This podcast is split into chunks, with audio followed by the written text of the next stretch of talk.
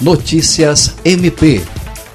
o Ministério Público do Estado do Acre, por intermédio da Promotoria de Justiça Cumulativa de Acrelândia, promoveu reunião na última quinta-feira, dia 28, com gestores das prefeituras e da Câmara Legislativa de Acrelândia e Plácido de Castro para tratar da implantação de um aterro sanitário de pequeno porte que funcionará de forma consorciada para atender as duas cidades e a Vila Campinas. O promotor de justiça Júlio César de Medeiros, explica que um protocolo de intenções visando a celebração do consórcio será assinado nos próximos dias e feita a formalização do contrato, o qual prevê a divisão dos custos em 50% na implantação do aterro para cada município. Os aterros sanitários de pequeno porte têm licenciamento ambiental simplificado e capacidade para receber até 20 toneladas por dia. André Oliveira para a Agência de Notícias do Ministério Público do Acre.